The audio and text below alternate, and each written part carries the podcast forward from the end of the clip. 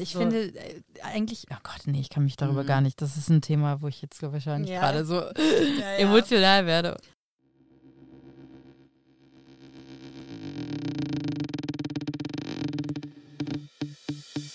Hallo und herzlich willkommen zu Crime de la Creme, die Sahneschnitte unter den True Crime Podcasts. Mein Name ist Flavia. Und mein Name ist Julia. Viel Spaß beim Zuhören. Hallo Flavia. Hallo Julia. Frohes neues Jahr. Ja, frohes neues Jahr dir auch und allen anderen da draußen auch. Als ich jetzt letzte Woche über die Feiertage dann nach Hause wieder gefahren bin, also nach Berlin zurück, äh, das war letztes Wochenende, kam so eine Durchsage von dem Schaffner, der meinte, dieser Zug ist ein rauchfreier Zug. Sie wissen, wer gemeint ist. Seien Sie doch bitte nicht so blöd und werfen Sie Ihre brennende Zigarette in den, Ab äh, in den Abfalleimer voller Papier. Und ich musste so lachen, er hat das zweimal extra so, seien Sie nicht so blöd. Und ich musste einfach so in mich hineingrinsen und habe so gemerkt, dass in mir dieser Detektiv wach geworden ist. Ich muss wissen, wer das war. Ich muss den Fall lösen. und ich saß in so der Reihe, wo ähm, mit so Zweier sitzen und auf der anderen Seite waren die Einser sitzen. Und zwei vor mir saß ein Mann. Und ich habe noch nicht mal sein Gesicht gesehen. Ich habe ehrlich gesagt nur einfach seinen Bauch gesehen. Der hatte einen ziemlich dicken Bauch und so einen behaarten Bauch. Das T-Shirt ist auch so hoch, hochgerutscht. Und ich dachte mir, der war das. Ich hatte einfach irgendwie so das Gefühl, der war das und dachte mir schon so, okay, wie finde ich jetzt raus, wer das gewesen sein könnte? Ich müsste natürlich erstmal den Tatort untersuchen. Aber ich wusste ja noch nicht mal, in welchem Klo das war, ein von dem ganzen Zug und ich müsste Zeugen befragen und so. Long story short, es kam dann äh, eine Station später, sind drei Polizisten sind eingestiegen und auch tatsächlich dann in mein Abteil und haben dann auf diesen leeren Stuhl gezeigt, wo vorher der Mann saß. Der ist nämlich an dieser Haltestelle ausgestiegen und haben dann irgendwie gefragt, ja, wo der denn hin ist und so weiter und so fort. Ich weiß nicht, wie die das rausgefunden haben, aber anscheinend war das wirklich der Typ, den ich verdächtigt habe. Wow. Ja, jedenfalls, was ich mit dieser Story erzählen wollte, ist, ich habe manchmal so dieses, ja, dieses Detektivenherz in mir. Oder auch zum Beispiel manchmal denke ich mir, wenn ich äh, irgendwo einen Unfall sehe, denke ich, oh, vielleicht war es kein Unfall, vielleicht war es ja ein Verbrechen. Ja. Ja, aber ich glaube, so dieses Detektivenherz, das schlägt nicht nur in mir oder dir, sondern in, glaube ich, wohl vielen Leuten, weil sonst gibt es das ganze Genre True Crime nicht und auch nicht diese Krimi-Dinner und Escape Rooms, die immer populärer werden. Und ich glaube, Leute möchten einfach so haben den Drang, irgendwie einen Fall zu lösen und selber Detektiv äh, zu spielen. Hast du die Doku Don't, Don't Fuck with Cats on the Internet gesehen? Nein, leider ja noch nicht. Also sie steht auf meiner Liste. Mhm. Da bin ich das erste Mal über den Begriff Internet Sleuth, also Internetdetektive, gestolpert. Im Internet ist ja eigentlich fast alles erlaubt. Aber es gibt ein ungeschriebenes Gesetz. Du darfst keine Katzen misshandeln. Don't fuck with cats on the Internet. Mm, Keine Sorge, ich spoiler dir jetzt die Serie nicht. Aber als ähm, anonyme Videos ähm, erschienen sind, wie kleine Kätzchen auf grausame Weise umgebracht werden, ist das Internet entsetzt. Und eine Gruppe aus Internet-Sleuths aus der ganzen Welt tut sich zusammen und sie versuchen herauszufinden, wer diese Person ist. Und das ist schon so ein bisschen nerdig, wenn man ehrlich ist, aber irgendwie haben die Leute auch echt Respekt verdient, weil was die da alles rausfinden und wie viel Zeit sie investieren, das ist einfach echt crazy. Und außerdem ist es doch voll ein harmloses Hobby, oder? Ja, auf jeden Fall. Also die Doku ist echt sehenswert, ich kann sie dir empfehlen. Und es gibt auch allgemein super viele Fälle, in denen Internet-Sleuths wichtige Hinweise zu aktuellen Fällen liefern konnten und sogar Cold Cases lösen konnten. Es gab auch Fälle, in denen die Polizei aktiv um die Hilfe von Internet-Sleuths gebeten hat. Auch über meinen Fall heute würde ich nicht berichten, wäre es nicht um einen Internet-Sleuth gewesen. Und ich erzähle von einem Fall, der fast keiner gewesen ist und es trotzdem geschafft hat, das Gesetz umzuschreiben. Spannend. Und ich bin auch ganz gespannt, wie oft du noch Sleuth sagst. Das ist so ein Sleuth. Sleuth.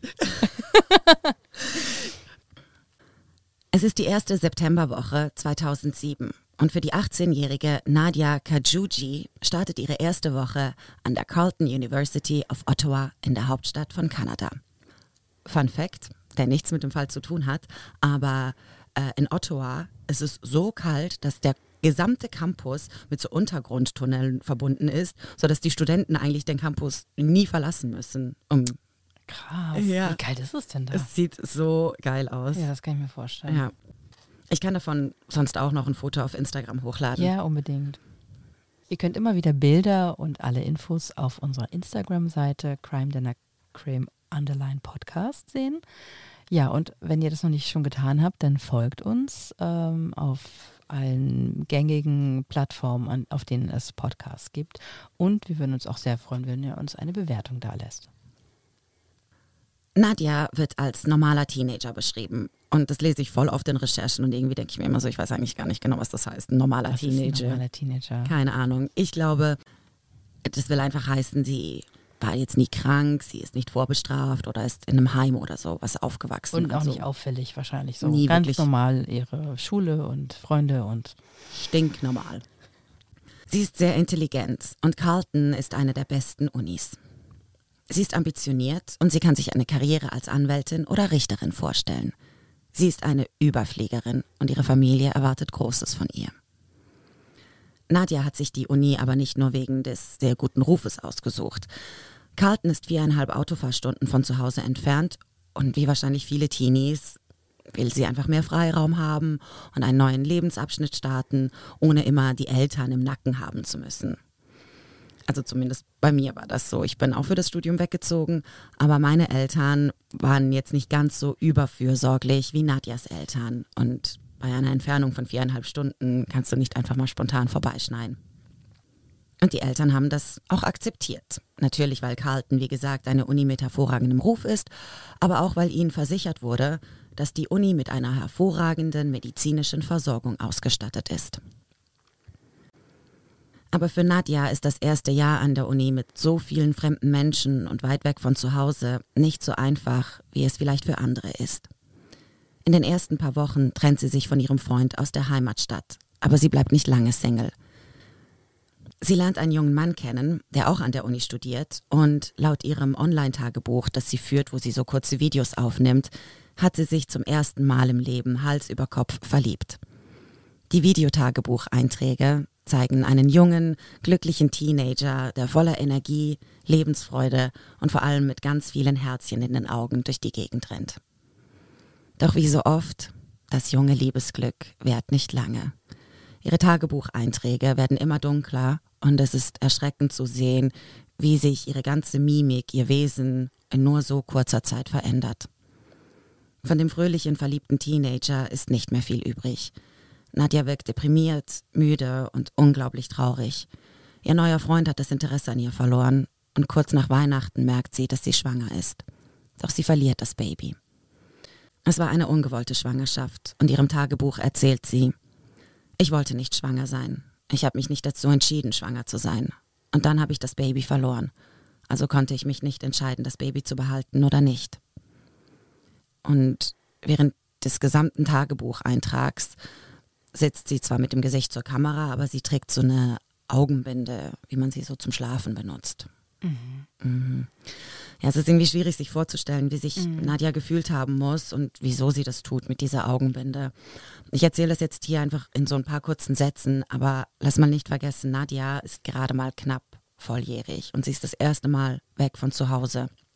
Und sie erlebt ihren ersten großen Herzschmerz und Liebeskummer und wir wissen alle, das ist das Aller, Allerschlimmste. Ja, in einer neuen Umgebung. Du hast nicht deine Freunde, Familie um dich. Mhm. Und du bist Ja. so jung. Ja. Und ich denke auch, das ist aber nur meine persönliche Meinung, in ihrem Tagebucheintrag mit der Schwangerschaft, mh, den ich da gerade vorgelesen hab, habe, da hört es sich für mich so an, als hätte sie das Gefühl, als würde sie die Kontrolle verlieren. Also sie hat sich nicht entschieden, schwanger zu sein und das Kind zu verlieren. Und als würde ihr einfach alles irgendwie aus den Händen gleiten. Und das kann schon sehr, sehr überfordernd sein für so ein junges Mädchen. Als sie über Weihnachten nach Hause fährt, merken ihre Eltern, wie Nadja sich verändert hat. Aber als sie sie darauf ansprechen, sagt Nadja, dass sie nicht reden will und ein Gespräch mit ihnen suchen wird, sobald sie soweit ist. Den Eltern bleibt also nichts anderes übrig, als das zu akzeptieren, und sie begehen, was sie später den schlimmsten Fehler ihres Lebens nennen. Sie lassen sie zurück an die Uni fahren. In Ottawa liegt 50 Zentimeter frischer, schwerer Schnee. Und sowieso ist es auf dem Campus ruhig geworden über die Feiertage. Nur aus Nadias Zimmer dröhnt seit eineinhalb Tagen laute Musik. Auch ihre Kommilitonen haben gemerkt, dass Nadja sich immer mehr zurückzieht. Man sieht sie kaum noch und wenn sie mal das Zimmer verlässt, dann ist es, als wäre sie kaum anwesend. Als ihre Zimmernachbarin mitkriegt, dass Nadja nicht zu einem Treffen mit dem Campustherapeuten erschienen ist, den sie seit längerem trifft, und ihr auch niemand die Tür öffnet, als sie klopft und nach ihr ruft, macht sie sich Sorgen und ruft die Security. Als diese in ihr Zimmer gelangen, ist Nadja nicht da. Sie hat am Vorabend noch eine E-Mail geschrieben, dass sie Eislaufen gehen will. Sie hat ihren Mantel mitgenommen, aber nicht ihr Portemonnaie. Es sieht so aus, als wollte sie nicht weit weggehen, wo auch immer sie hin wollte. Die Uni meldet sich erst nach 48 Stunden, nachdem man ihr leeres Zimmer aufgefunden hat bei der Familie. Und sie fragen einfach nur, ist sie bei euch? Weil hier ist sie nicht. Natürlich ist sie nicht zu Hause. Ihr Bruder und Vater fahren sofort hin und suchen in der verschneiten Stadt nach ihr. Wie weit kann sie schon kommen, ohne Geld und Kreditkarte und ohne Wechselkleidung? Aber von Nadja keine Spur. Nadja hat ihrem Therapeuten erzählt, dass sie nicht schlafen kann und unter extremen Stimmungsschwankungen leidet. Daraufhin hat man ihr Antidepressiva verschrieben. Und ihre Tagebucheinträge verraten viel. Ich bin depressiv und habe Schlafstörungen. Ja, ich habe an Selbstmord gedacht. Vielleicht würde ich nicht daran denken, wenn ich schlafen könnte und glücklich wäre. Aber nein, man weigert sich, mir die Medikamente zu geben, die ich brauche, um schlafen zu können. Während die Familie nach ihr sucht, erfahren sie von einem Vorfall vor ein paar Wochen.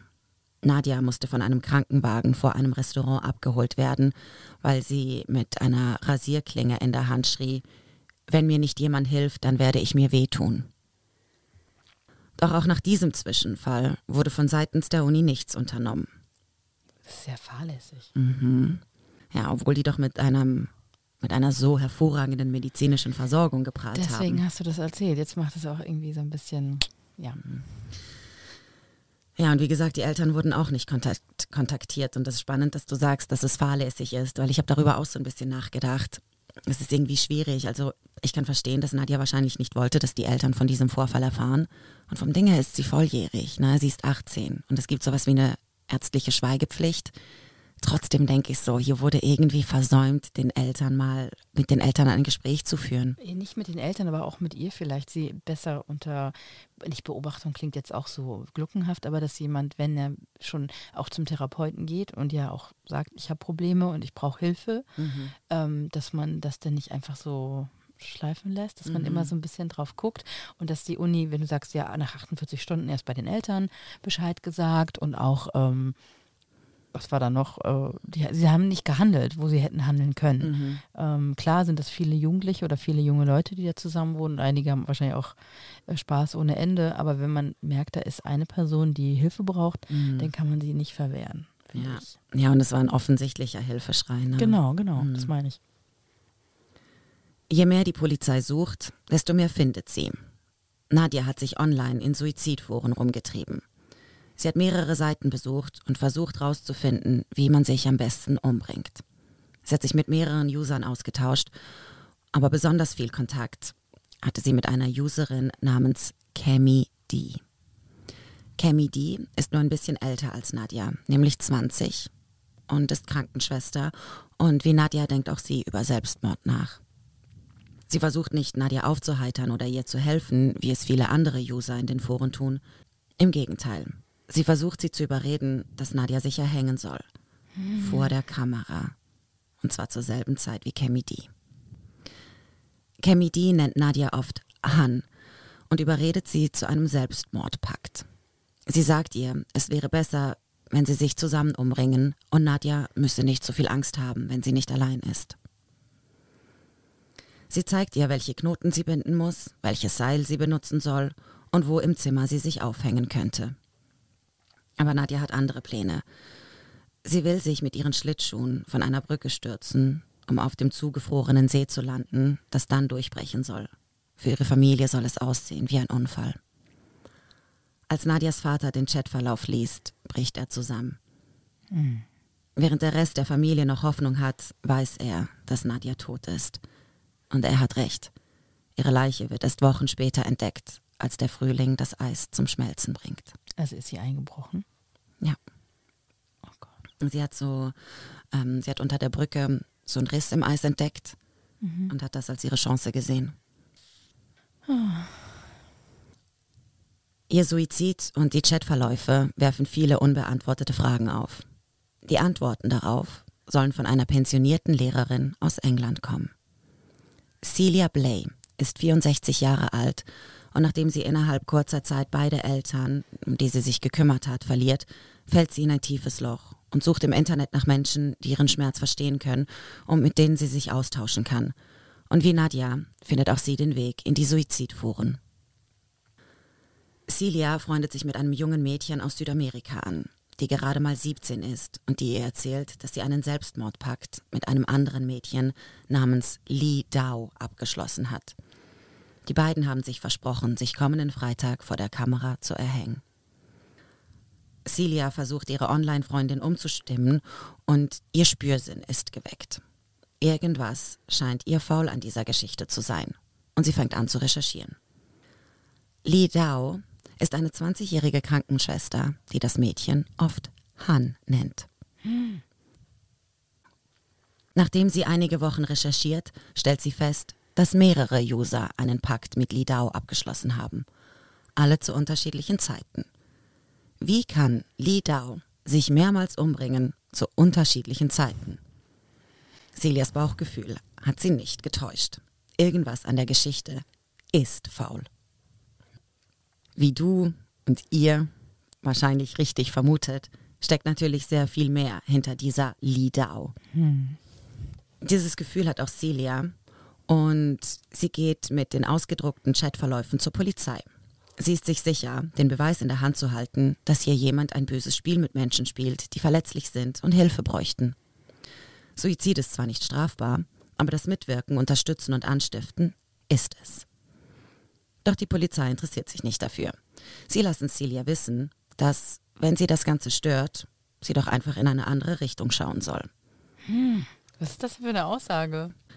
Die Polizei aus dem kleinen verschlafenen Dorf in England sieht sich nicht in der Verantwortung, der Sache nachzugehen. Also nimmt Celia die Sache selbst in die Hand. Sie findet raus, dass Lee Dao nicht der einzige Name ist, den diese Person online benutzt. Andere User kennen sie unter dem Namen Falcon Girl oder Kemi D? Cammy D. Oh. Celia hat Lunte gerochen und tut sich mit anderen Usern zusammen, um in einer verdeckten Operation Lee Dao in Flagranti zu erwischen. Eine Userin hat bereits Kontakt mit Lee Dao und schlägt vor, Fotos auszutauschen. Und was sie erhält, ist ein Foto von einem Pärchen, das Weihnachtspullis trägt. Lee Dao behauptet, die Frau auf dem Bild zu sein. Und diese Frau ist auf jeden Fall nicht Anfang 20. Was aber noch viel spannender ist, dass während die beiden die Fotos austauschen, haben sie die Kameras an. Und für einen kurzen Augenblick sieht man, wie Li Dao vor die Kamera tritt.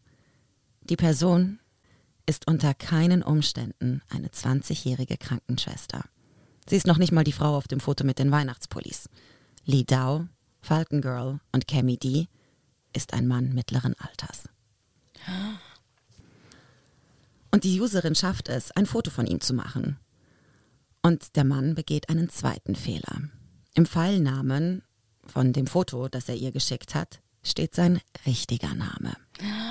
Ach, krass. Also es ist ja ein einfaches Spiel jetzt für die äh, Detektive. Na, man würde denken. Okay. Und sein Name ist William Melchert Dinkel. Krankenpfleger ist er. Das ist aber auch die einzige Wahrheit, die er erzählt hat. Er ist 46 Jahre alt, verheiratet, hat zwei junge Töchter im Teenageralter und lebt in Minnesota, USA. Wie kann man denn sowas machen, wenn man zwei Teenager-Töchter hat? Also wie kann man das grundsätzlich machen? Aber, oh Gott. Ja. Die Internet-Sleuths, die sind on fire. Frag mich nicht wie, aber sie finden die IP-Adresse von seinem Computer heraus. Und damit geht Celia nun wieder zur Polizei. Doch wieder sieht die sich nicht in der Verantwortung. Im Chat erfährt Celia von Nadia und deshalb nimmt sie Kontakt mit der Polizei in Kanada auf. Diese tätigen einen einzigen Anruf nach Minnesota, aber auch in Minnesota scheint die Story niemanden wirklich zu interessieren. Die haben sich später rausgeredet, also die Polizei, dass nur weil man die IP-Adresse kennt, das nicht zwangsläufig heißt, dass auch Melchard am Computer saß und hinter den Chats steckt. Das könnte mhm. ja auch die Frau oder die Töchter sein. Das stimmt natürlich, aber sie hatten ja auch noch das Foto von Melchard. Ich wollte gerade sagen, ja, die mhm. haben ja, während er das verschickt, haben sie ja ihn am, am Computer. Gesehen. Genau. Und der Name auch von ihm. Mhm. Also es wurden irgendwie voll viele Infos geliefert und die ganzen Chatverläufe genau. und so weiter. Aber niemand sieht sich in der Verantwortung. Wir haben einen mutmaßlichen Täter in den USA, ein Opfer in Kanada, eine Internetdetektivin in England und weitere mögliche Opfer auf der ganzen Welt verteilt. Mhm. Also passiert nichts. Nichts. Oh. Aber Celia, ich finde, sie ist der Hammer. Das ist eine 64-jährige Rentnerin. Ja, cool. Die ist mega. Ja, die ist wirklich super. Niemand interessiert sich für ihre Geschichte. Aber aufgeben liegt offensichtlich nicht im Naturell der 64-Jährigen. Go Celia, ja. Ja, wirklich, mag sie jetzt schon. Ja, ich auch. Sie findet eine Organisation namens Task Force on Internet Crime Against Children, die zufälligerweise auch in Minnesota nur eine Stunde von Melchett entfernt ihren Hauptsitz hat. Mhm. Und obwohl in den Chatforen schon gewarnt wurde von Melchat, chattert der fröhlich weiter, gibt sich weiterhin als 20-jähriges Mädchen aus und versucht junge Menschen zu überreden, sich vor der Kamera zu erhängen. Er denkt, er ist anonym, ne? Das ist dieses Problem. Das ist dieses Problem mit diesem Internet. ja, genau. Er glaubt, niemand kann ihm was anhaben. Ja.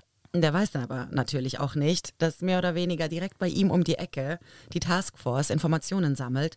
Und die haben natürlich ganz andere Mittel zur Verfügung als die Internet-Sleuths. Im Jahr 2009 wird dann auch endlich die Polizei in Minnesota tätig und stattet Melchard einen Besuch zu Hause ab. Er gibt auch sofort zu, dass er sich im Internet als junges Mädchen ausgibt, unterschiedliche Namen benutzt und Selbstmordpakte abschließt, die er nie beabsichtigt durchzuziehen. Mindestens fünf sollen es gewesen sein. Später sagt er, es können Dutzende gewesen sein. Und du hast dich ja vorher schon die Frage dir gestellt, warum? Hm. Hobbypsychologin Flavia behauptet, dass es einfach um Macht und Kontrolle geht mhm. und Manipulation. Also ich glaube, der muss sich so mächtig gefühlt haben, weil er einfach Leute überreden kann, sozusagen, sich umzubringen. Er muss die dafür noch nicht mal im selben Raum sein, noch nie getroffen haben. Er braucht keine Waffe dafür, er muss sie nicht mit einem Messer oder so bedrohen. Und ich glaube, das gibt ihm einfach so ein richtiges Gefühl von Macht. Ich meine, dabei entscheidet er wahrscheinlich auch schon beruflich über Menschenleben. Ist da irgendwas bekannt? Also hat er mal Hand angelegt? Nein. Das ist interessant, dass du das fragst. Nee, er hat nicht Hand angelegt, aber später kam raus, dass es super viele Beschwerden über ihn gab. Er hat zum Beispiel ähm, ist grob mit Patienten umgegangen, hat nicht ähm, deren Besserung irgendwie dokumentiert. Er hat äh, manchmal die falschen Medikamente gegeben oder Spritzen falsch gesetzt und so. Also er war nicht ein guter Krankenpfleger. Mhm. Ja, Melchert sagt, er leide unter einem Suizidfetisch und er sei süchtig nach Suizidforen. Ich finde das irgendwie, wie kann man das ja, es gibt ja Sachen, die kann ich mir auch nicht, ne? Jeder hat so seine Sachen, aber ich verstehe das halt nicht, dass man, ich würde es verstehen, wenn man Menschen helfen wollen würde. Mhm. Also, dass man da reingeht und vielleicht, wie du vorher meintest, dass einige sie versucht haben aufzuheitern oder irgendwie versuchen, was Positives zu finden. Aber dass man da reingeht, um Leute absichtlich mhm. in einen Selbstmordpakt zu ziehen und zu überreden und das auch selbst nicht durchführen will. Also wenn ich verstehe, ich kann es überhaupt nicht nachvollziehen. Ja. Also, nee. Ja, ne, immer wenn man denkt, man hat schon von allen Fetischen gehört, kommt wieder irgendwie ein random Scheiß um die also Ecke. Ein halt, Suizidfetisch habe ich auch noch nie gehört. Ich habe auch echt ein Problem damit, wenn das andere Leute beeinträchtigt. Also man kann alles gerne machen, was man möchte, mhm. aber solange man andere Leute nicht verletzt oder aufruft, zu sich selbst zu verletzen oder ja. zu töten. Ja, klar. Es ist auch manchmal so ein bisschen, ich versuche Verständnis zu haben, weil man kann wirklich süchtig sein nach allem Möglichen. Nicht nur Drogen, du kannst süchtig sein nach Liebe, Sex, Essen, Shoppen. Es gibt so viele Sachen. Ja. Menschen sind süchtig Ja, nach klar. allem Möglichen. Ne?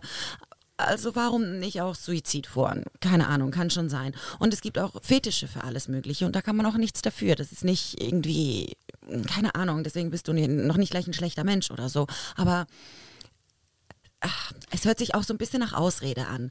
Ich Ja. bin das Ja, das Opfer. ich leide unter einem Suizidfetisch und was das ich Ja, meine? es ist richtig, es ist richtig. Fetisch wird ja auch immer so ein bisschen negativ behaftet, dieses, dieses Wort. so eine Perversion. Genau, das ist es ja nicht. In vielen Fällen ist es ja einfach nur, man hat einen Hang dafür. Aber wie du schon sagst, eigentlich finde ich, das klingt halt sehr nach Ausrede. Ich kann nichts dafür, äh, ich muss das machen. Ja. Melchert hat jedenfalls nicht das Gefühl, etwas verbrochen zu haben. Jedenfalls nicht im rechtlichen Sinne. Deshalb hat er auch sofort alles zugegeben, als die Polizei bei ihm aufgetaucht ist. Und auch die Polizei ist sich irgendwie nicht so ganz sicher, was für einen und ob sie überhaupt einen Fall haben. Und trotzdem wird der Computer erstmal gesichert und mitgenommen. Und die Polizei findet alle Infos, auf die sie gehofft hatten. Wie zum Beispiel den Chatverlauf mit dem 33-jährigen Mark Drybrow aus England aus dem Jahr 2005. Melchert gab Mark unter dem Alias Lee Dow detaillierte Anweisungen, wie er sich erhängen soll vor der Kamera. Dieser Vorfall ist vier Jahre vor Nadja passiert. Mark litt schon seit längerem unter psychischen wie physischen Gesundheitsproblemen und in mehreren Chats mit Melchert, aka Lee Dow, beschreibt er, wie er sich gefangen fühlt zwischen einem Leben, das so schlimm ist für ihn, dass er es beenden will, und der Angst und Ungewissheit und manchmal sogar Hoffnung auf ein besseres Leben, das ihn davon abhält, seinen Plan in die Tat umzusetzen.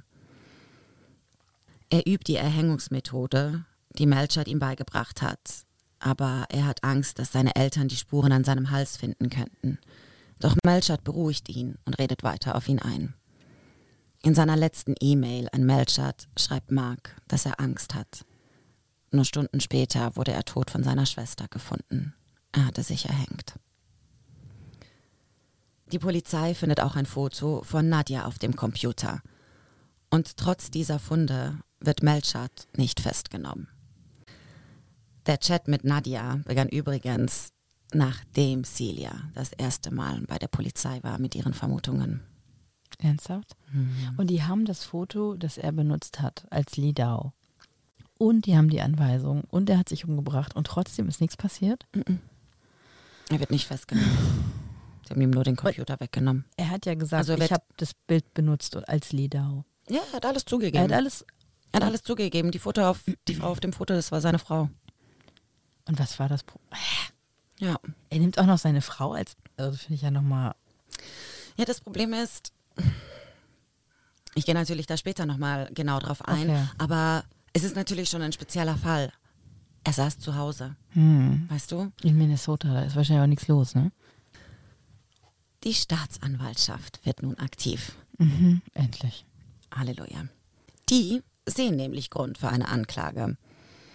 Und ja, wie schon gesagt, tatsächlich ist die Sache etwas kompliziert. Also, das Mitwirken, Unterstützen und Anstiften von Suizid ist zwar strafbar, aber es gab noch nie einen Fall, wo das alles online im Internet ablief, die Menschen sich nicht kennen, sich noch nie begegnet sind und noch nicht einmal im gleichen Land oder auf dem gleichen Kontinenten leben. Und trotzdem, im April 2010 wird Melchert angeklagt. Ich habe es ja schon angesprochen, die Sache ist ein wenig tricky. Um ihn schuldig zu sprechen, muss man beweisen, dass er aktiv mitgewirkt hat bei den Suiziden, obwohl er nicht mal im selben Raum war. Die Verhandlung, wie es ja oft so ist, die zieht sich hin, aber am 15. März 2011 wird er schuldig gesprochen. 360 Tage Haft. Er wird schuldig erklärt, weil er die Suizide unterstützt und angestiftet hatte. Das ist jetzt auch wichtig, diese zwei Worte.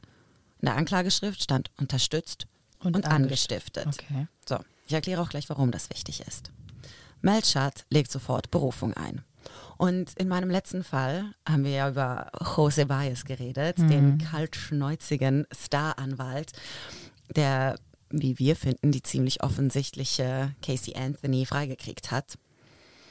Und auch hier haben wir wieder einen Anwalt par excellence, würde ich sagen.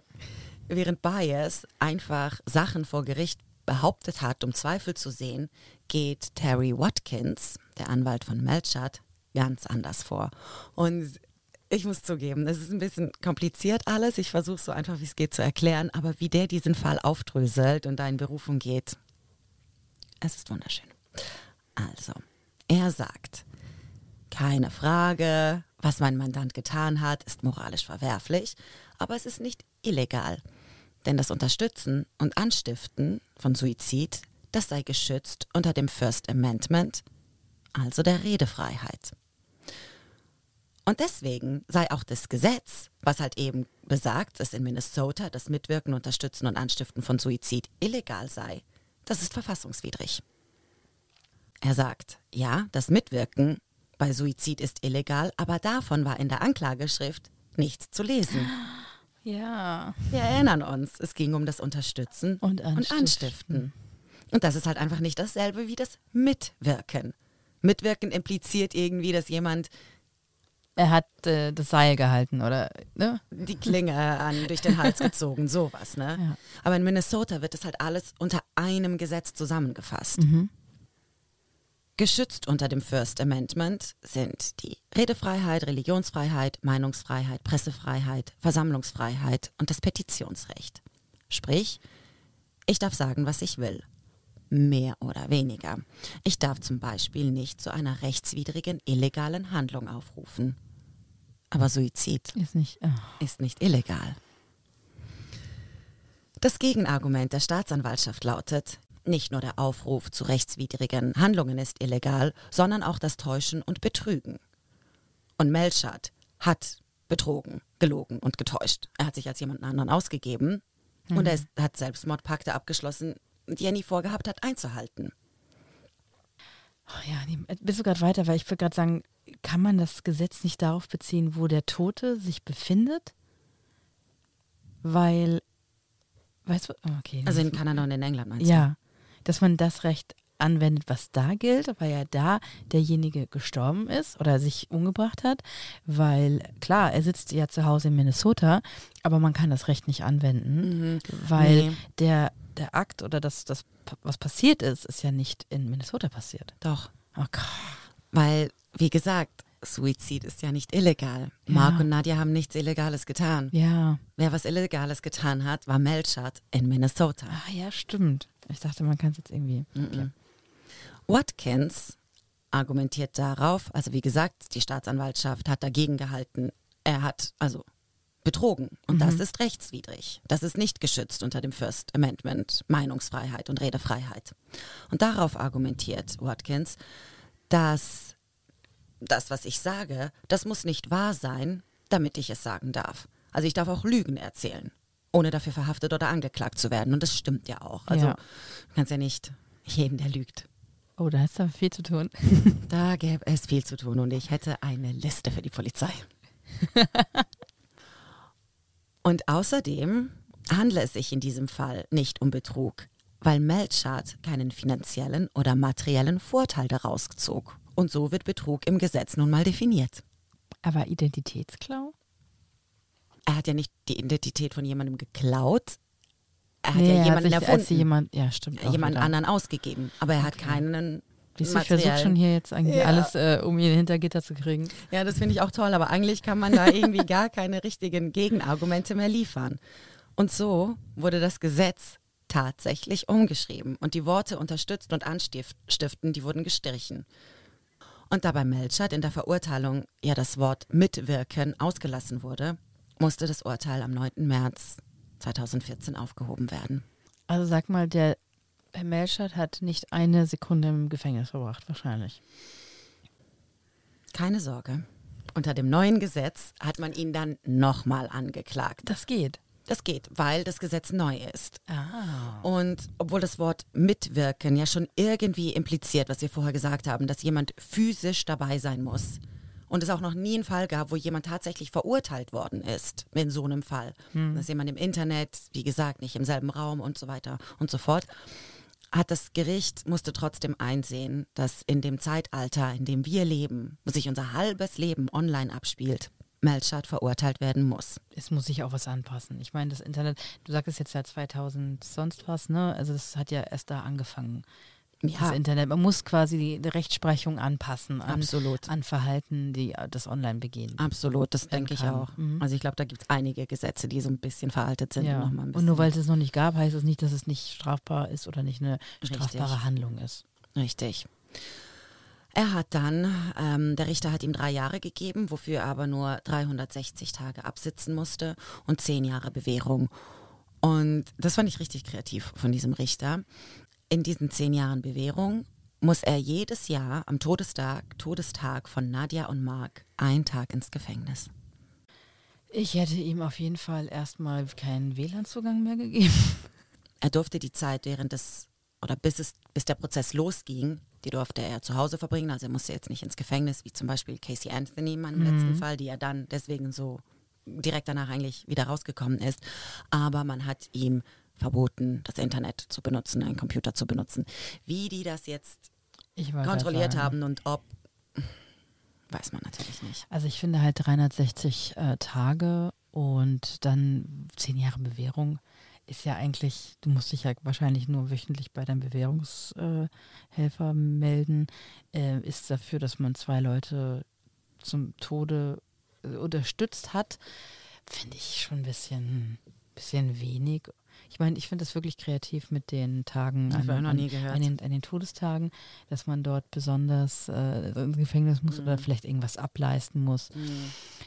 Ja, Ja, also bin nicht ganz zufrieden, aber ich auch nicht, muss ich ehrlich sagen. weil was, also, was wiegt äh, mehr ein Menschenleben und 360, noch nicht mal ein Jahr. Nee, es ist halt, und außerdem mindestens zwei. Ne? Das waren ja mindestens die zwei. Genau, genau, man weiß nicht, Äh, man weiß nicht äh, genau, wie viele sonst noch. Ich finde es auch wenig, muss ich sagen, weil klar, ich habe natürlich mir dann auch Interviews angesehen von den Hinterbliebenen, gerade so Nadjas Vater. Das zerreißt dir das Herz, ne? Mhm. Der, der Mann, der, der leidet so sehr, der sagt in so einem Interview, wenn ich jetzt in dieser Sekunde sterben würde, es wäre mir egal, ich habe nichts mehr. Und er hat ja noch eine Frau und noch einen Sohn. Mhm. ja. Und Nadja war so jung, ne? Das, das merkst du in diesen Videos richtig, wie, wie jung die ist. Und für die Eltern muss es sowieso so furchtbar sein, wenn dein Kind sich umbringt, äh, wenn, das, wenn dein Kind stirbt, aber wenn es sich Immer, ja, umbringt, ja. das muss das Allerschlimmste sein. Das kann man sich gar nicht vorstellen. Und ich finde da, klar, er war nicht im selben Raum wie sie und sie waren eh schon suizidgefährdet, das kann man ja alles irgendwie berücksichtigen. Trotzdem, man weiß es einfach nicht. Hätte man denen vielleicht nicht doch irgendwie helfen können, hätte Ja. es wirklich so weit kommen müssen. Ja, also ich finde ja, ich habe ja vorher unterlassene Hilfeleistung, ne, dass sie fahrlässig gehandelt hat, die Uni, ne, Mhm. obwohl sie wussten, ihr geht's nicht gut. Und ähm, dann ist ja noch die Steigerung, dass man jemandem nicht hilft, also unterlassene Hilfeleistung. Mhm. Und hier ist es ja sogar noch schlimmer, weil er, find- weil er jemanden anstiftet zu einer Tat oder Mhm. zu, auch wenn die Tat gegen sich selbst gerichtet ist. Ich finde, er hätte stärker verurteilt werden müssen. Ja, das denke ich auch. Und auch irgendwie, vielleicht besonders, weil es der erste Fall war, Ja. um auch auf einen Präzedenzfall zu schaffen und nochmal die Härte darzulegen, dass da kam jemand drauf, also war so ein, ich bin auch heute irgendwie so durch, äh, um einfach ein, ein krasses, einen krassen Präzedenzfall zu schaffen, Mhm. damit das nicht noch Nachahmer findet. Also da finde ich, muss man bei dem ersten Fall, ich ist egal. Gar nicht, was ich sage. Doch, ich weiß, was du meinst.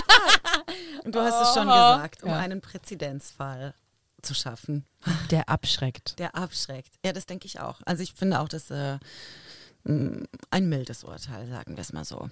Ja. Ich habe, während ich diesen Fall recherchiert habe, viel über die Meinungsfreiheit nachgedacht, weil auch in letzter Zeit einfach so oft darüber diskutiert wird, seit der Corona-Pandemie und der Impfdebatte. Es wird über Zensur gesprochen oder über Corona-Diktatur und das ist halt einfach falsch. Es gibt faktisch keine Zäsur in Deutschland und wir leben auch wirklich nicht in einer Diktatur. Und man darf sagen, was man denkt. Also man darf sagen hier, was man denkt. Zum Beispiel, wenn man sich nicht impfen lassen will. Aber man muss dann halt auch damit rechnen oder anderen erlauben, dass auch die ihre Meinung dazu haben dürfen. Und ich finde, dass wir nicht mehr gut andere Meinungen aushalten können. Das ist mir im Freundeskreis, im Privaten schon einige Male leider aufgefallen, aber auch in der Gesellschaft irgendwie allgemein. Also ich finde, wir sind sehr viel empfindlicher geworden und, und jeder, der nicht zu 100 Prozent jetzt genau die Meinung hat, die ich auch habe, der ist mein Feind.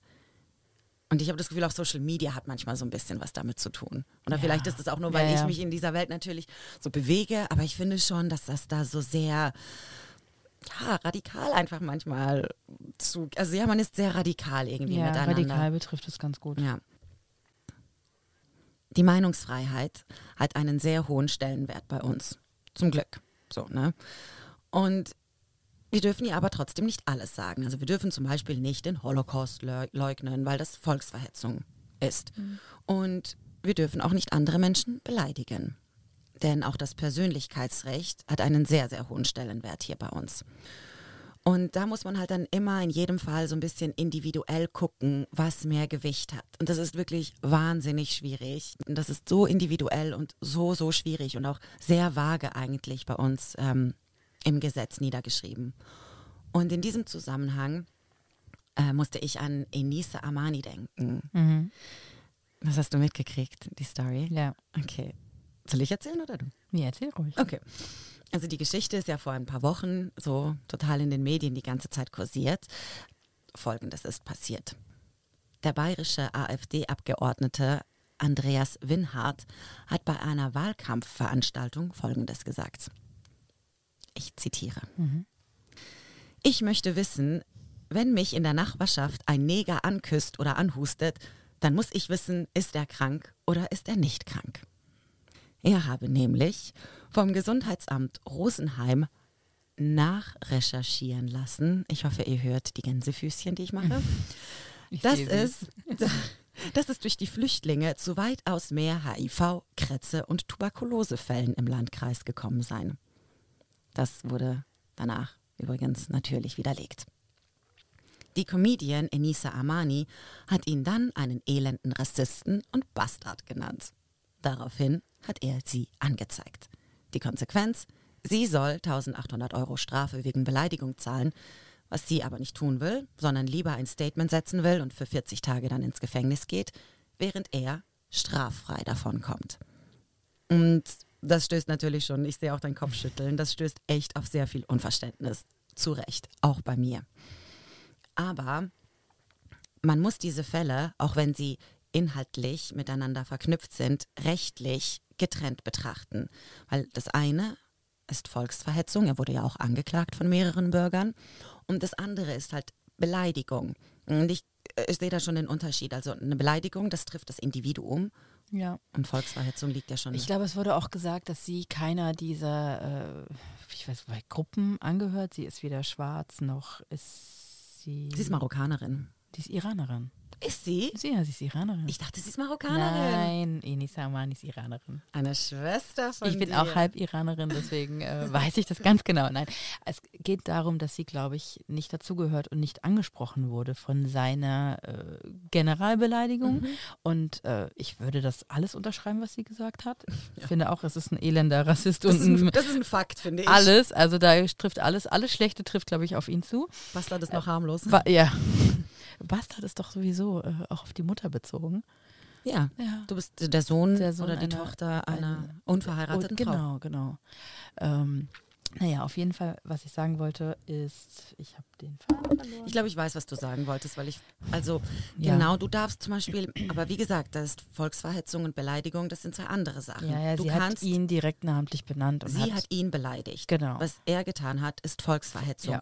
Und du kannst natürlich nicht, also Beleidigung kann nur immer derjenige dann auch zur Anklage bringen, der beleidigt der, wurde. genau. und- Weil wo ja. kämen wir denn hin, ne? Und du kannst ja nicht rumrennen und sagen, so.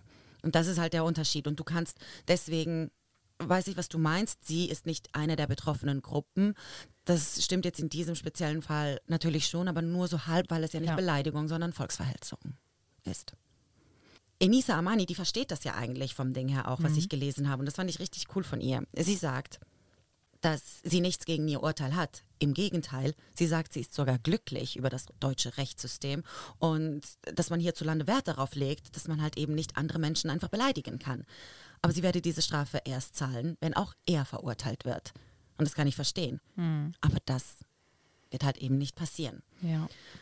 Er wurde, wie gesagt, von mehreren Bürgern angeklagt, aber das Gericht hat zu seinen Gunsten entschieden und mit der Meinungsfreiheit argumentiert. Provokation, Zuspitzung und Polemik gehören zum politischen Meinungskampf.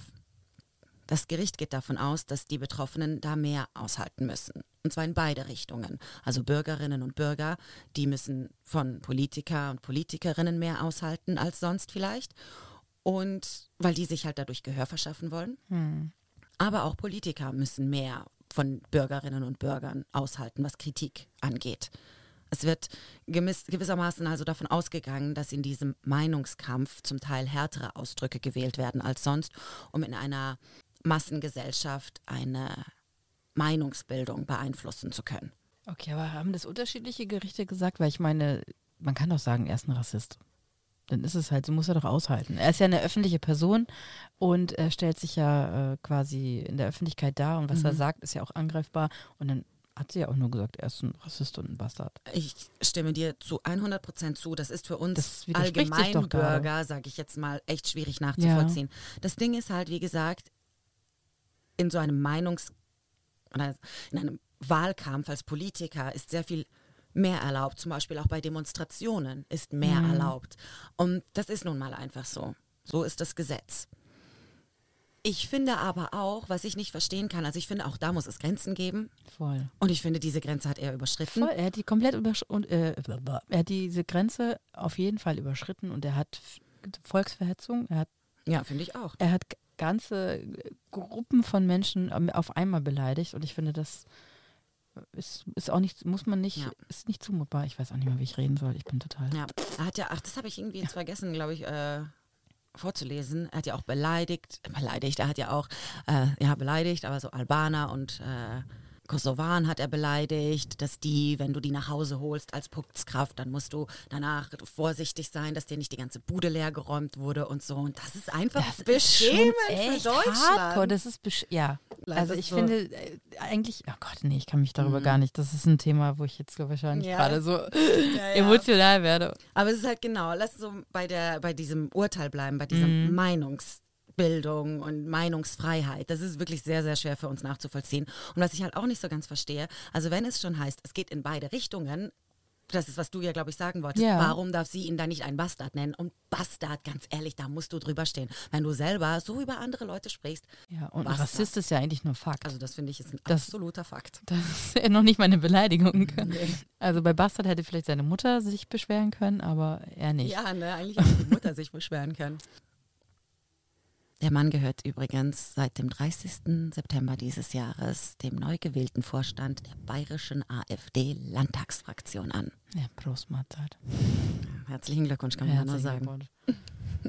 Oh Gott, wir beenden diesen Podcast jetzt so richtig, So richtig negativ, so, schlecht gelaunt. Ja, Ja.